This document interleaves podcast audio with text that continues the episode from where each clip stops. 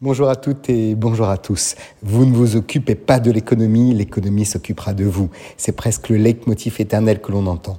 C'est d'ailleurs une vérité avec le retour de l'inflation que l'on croyait éloignée. L'inflation, tout le monde en a peur et cherche à s'en protéger.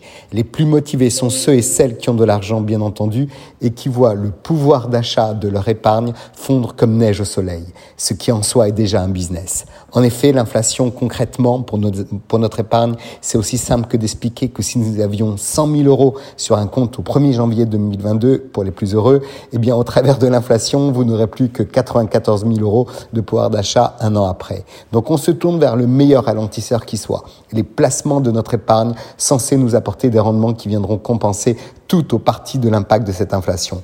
On est loin des produits rémunérés à 0,2% et des sujets des taux d'intérêt négatifs sur notre épargne.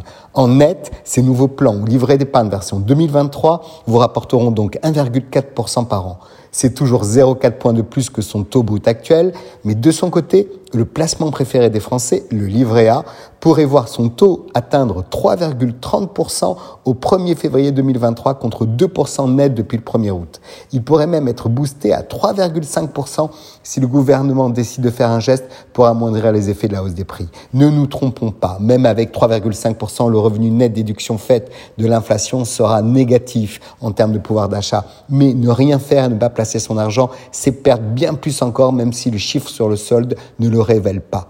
Alors certains se donnent des ailes et se dirigent vers l'immobilier, le placement phare, même si le marché reste incertain, cela reste un investissement solide en France. Mais même si le rendement reste stable, les taux d'intérêt de l'immobilier nous découragent souvent, euh, près de 4,5, 5, 5,5% hors liquidité que l'on disposerait bien sûr.